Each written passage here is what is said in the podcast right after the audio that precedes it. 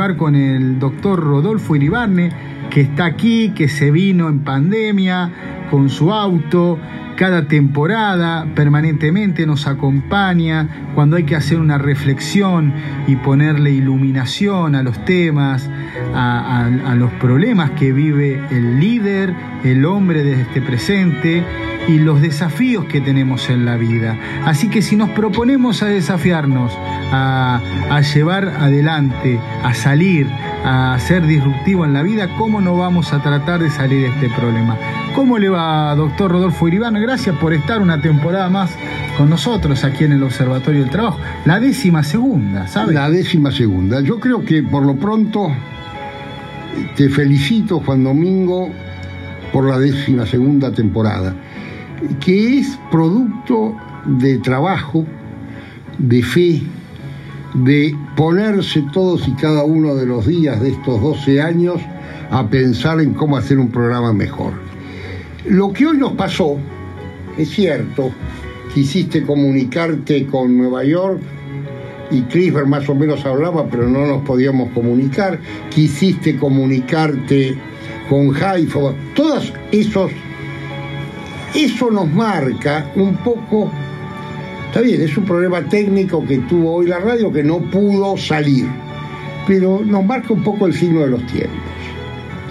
Eh, no tiene nada que ver con la pandemia, no era el COVID el que lo impedía, pero fíjate que vivimos unos prácticamente el último año en el cual todos probamos todo y todos probaron todo. Si nosotros queremos dar un perfil, sobre todo en Occidente, nos vamos a encontrar que los que decían que había que esperar el rebaño, que no pasaba nada, que no había que hacer nada. Hoy cerraron todo, Boris Johnson, con la característica que en ese modo, en ese momento la izquierda le pegaba a Boris Johnson por no cuidar y la derecha y la izquierda le pega hoy a Boris Johnson por cerrar demasiado la eh, eh, el país. Entonces, esa contradicción de palo porque bogas, palo porque no bogas, se da en todos y cada uno de los estados. Palo porque bogas, palo y con la característica que si el estado tiene un gobierno, llamémosle de derecha, le va a pegar la izquierda. Y si tiene un gobierno que parece de izquierda, le va a pegar la derecha. Cuidado, en el fondo, no importa lo que esté haciendo, porque en el fondo prácticamente casi todos los gobiernos hicieron todo. Usaron el albanico de posibilidades y no pudieron encontrar una salida. Esto, que sí es uno de los datos de la pandemia que muestra, bueno, no hay salida, no encontramos salida. Hoy acá veía a los técnicos desesperados que querían salir, y hay cosas que no salen. El problema es que, y esto la radio es auspiciosa y va a funcionar, el problema es cuando además de no encontrar salida, no podemos encontrar los denominadores comunes de la comunicación fecunda. Lamentablemente, una de las cosas que viene mostrando la pandemia, pero que no es de la pandemia, existía, estaba, es lo que yo llamo la babelización que está sufriendo Occidente. Y digo babelización porque los que tengan una Biblia en su casa lean el capítulo 11 del Génesis. Eh, los hombres quisieron, después del diluvio, construir una torre una torre para llegar al cielo y para estar por arriba del diluvio porque no se iba a inundar. Y eso porque les dio una enorme omnipotencia. Además, acababan de inventar los ladrillos, ya no era cuestión de poner piedra sobre piedra, sino toda una serie de cosas. En ese momento vino la ira de Dios y la confusión de las lenguas y bueno, ya no pudieron estar todos juntos construyendo su torre hacia el cielo. Hoy Occidente ha confundido las lenguas, y no porque eh, no puedan remedar la torre de Babel y decir 27 lenguas pero una Europa, una sola voz, este, como dice el Parlamento Europeo en una muestra de desafío, desafío parecido al de los que hicieron la torre. Eh, hoy no hay, ni siquiera en el seno de los países, no ya los países entre sí, no hay un idioma común. ¿Qué quiere decir que no hay un idioma común? Más allá del tema del cuestionamiento del todes, del todos, del, del tados, del tadas, todes, tedes, tides, tudus, de todo eso. Más allá de eso, ya no nos entendemos en las cosas más elementales. Colón, Colón que no era un hombre bueno, era un hombre, un navegante, descubridor, que, emprendía empresas este, para lo cual hacía falta tener mucho coraje y no, no era, este, y quizás está muy alejado del espíritu del pobreto de San Francisco de Asís, era un hombre con sus características, pero es un tipo que inspiró desde hablar de Colombia, por Colombia, de Colombia en Estados Unidos, y hoy no solo acá, acá se dio la paradoja de que la convencieron a la presidenta que se lo saque a, Colón, que la miraba o que le estaba dando la espalda de su despacho, y un, y un alcalde italiano, por lo menos que, tiene pasaporte italiano, dejó que se fuera. Y no tenemos ahora ahí mirando el río.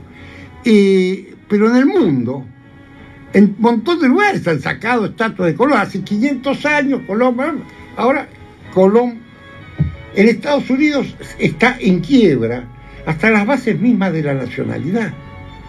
El patriotismo, una parte de los Estados Unidos lo cuestiona. Es decir, unos levantan la bandera, otros dicen que la bandera es signo de opresión, la propia bandera. Entonces, ese cuestionamiento, los conflictos de sociedades como España, que a veces recrean lo que pasó hace 80, 90 años. ¿Por qué? Y bueno, porque no hay ningún... se han perdido los denominadores comunes, se ha babelizado Occidente los sistemas políticos no encuentran tampoco ninguna aceptación. Estamos discutiendo todo. Es decir, el mismo, la misma existencia del sistema político.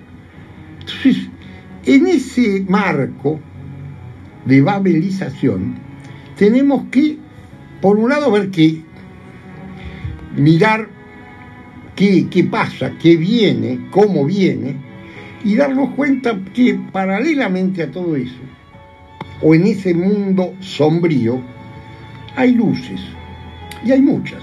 Esa caracterización que estás haciendo de las crisis, de este momento que no solamente nos lleva, nos llevó una pandemia, porque estamos viviendo dentro de una pandemia, pero hay ciertas crisis intrínsecas en la vida del hombre. Y nuestra convocatoria como para esta temporada de, tus conocimientos es que intentemos a esos líderes que toman decisiones, a esas personas que se pueden transformar en líderes para cambiar este estado de situación, ya sea de las sociedades, las organizaciones, quienes también crean la iniciativa empresaria y también quienes hacen el trabajo para que el empresario triunfe se necesita de algo que usted lo dijo con una palabra muy sencilla, denominadores comunes. Ahora, estos cambios que se van produciendo, ¿cómo lo transformamos en esperanza para mirar el futuro? Que un poco es la asignatura que nos propusimos en el día de hoy para tratar de repensar un poco al hombre. La primera cuestión creo que, y, ahí tenemos que ir a la raíz de la babelización, eh, se ha olvidado la trascendencia. Este es un tema. Y si olvidamos la trascendencia, en cierto sentido nos automatizamos. Y los automáticos fallan, como lo acabamos de, Como lo acabamos de ver. como lo acabamos de comprobar hoy. Y además los automáticos eh, pierden el alma. La inteligencia artificial es una cosa maravillosa que inventó el hombre para hacer un montón de cosas. Pero la inventó para hacer. El hombre para inventó un instrumento. Si yo invento la pala mecánica y la pala mecánica me come, no sirvió lo que inventé. Entonces, ¿qué tengo que hacer? Tengo que, primero, no olvidar el tema de la... Soy un ser personal y trascendente. Distinto que vos, distinto que él, distinto que el otro. Esa individualidad tiene otra dimensión, que es tener fe. Esas cosas son útiles. Y en Occidente vemos, por ejemplo, que ha crecido, y ha crecido con fervor, quienes hacen propaganda de la apostasía, por ejemplo, y hablan de las virtudes de la apostasía, o hablan de que las religiones, ya no importa cuál, generan fanatismo, generan odio, y, hacen la apología de lo antirreligioso. Eh, Peu, que es una empresa quizás la más grande encuestadora mundial, acabó- sacó el año pasado que en Estados Unidos el nivel de religiosidad había bajado notoriamente. Varios puntos, es decir, muchos puntos, fíjense, Peu, los que les interese el tema y lo van a buscar. Cuando, decir, cuando la fe fue lo que hizo grande esa nación. Sí, in God we Una de trust. las In características God we trust, principales. el dólar. Pero bueno, hoy la fe, mientras el dólar dice in God we trust, eh, fíjese cómo ante la crisis de un mundo que hace 30, 40 años viene jugando al casino, y esa es otra crisis, que es la de la economía casino, la de las burbujas que se pinchan y las re este, inflamos, aparece que hasta el fascinante mundo de que tenemos que inventar el Bitcoin. Yo puedo decir, bueno, lamento cuando alguno lo planteó hace 8 o 10 años de comprar Bitcoin, pues hubiera ganado plata. Cualquiera de nosotros hubiera hecho.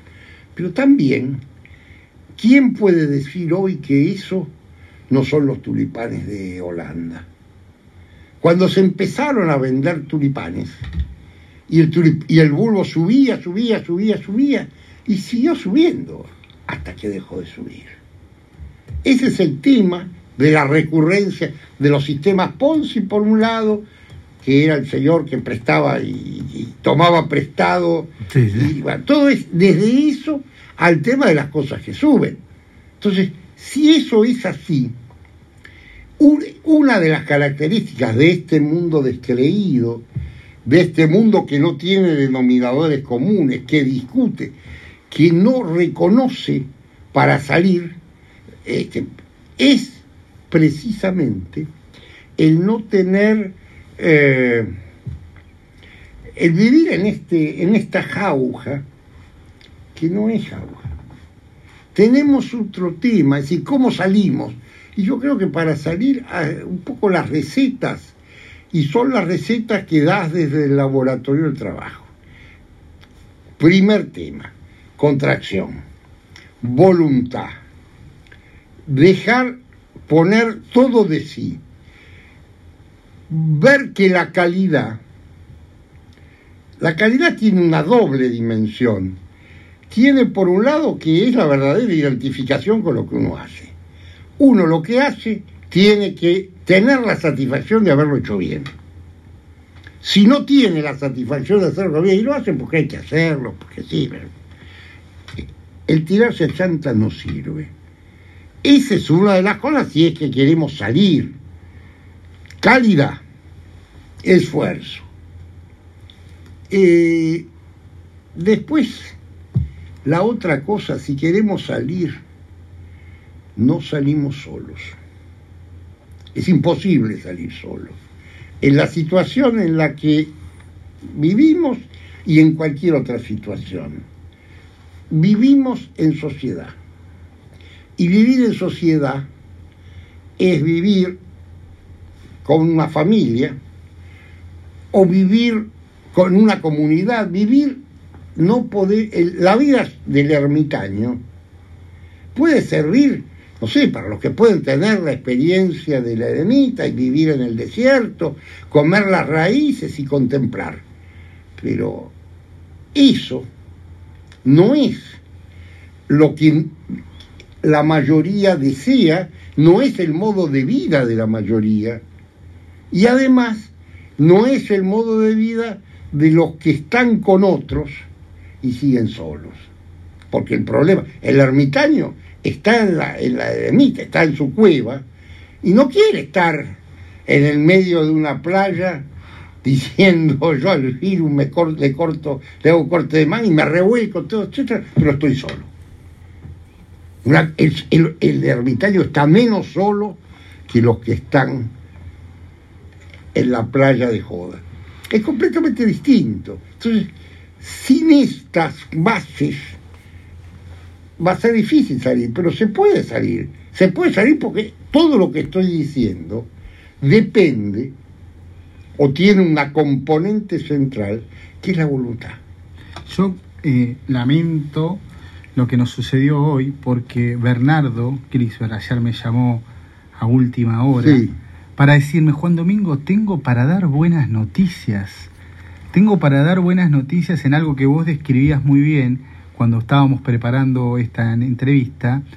Estamos entrando a la tercera década de nuestro siglo XXI y vos diste algunas características elementales que me parecen que ustedes eh, y todos deberíamos eh, reflexionar sobre estas actitudes, ¿no? El denominador común, la ética, la trascendencia, que no es nada más y nada menos que la fe, la creación y la creatividad de lo que nosotros hacemos, tiene que ser de utilidad para el hombre, para la comunidad y para el planeta, porque hemos hecho todo lo contrario a, eso y nos pasó, como tú dices, es la nueva babelización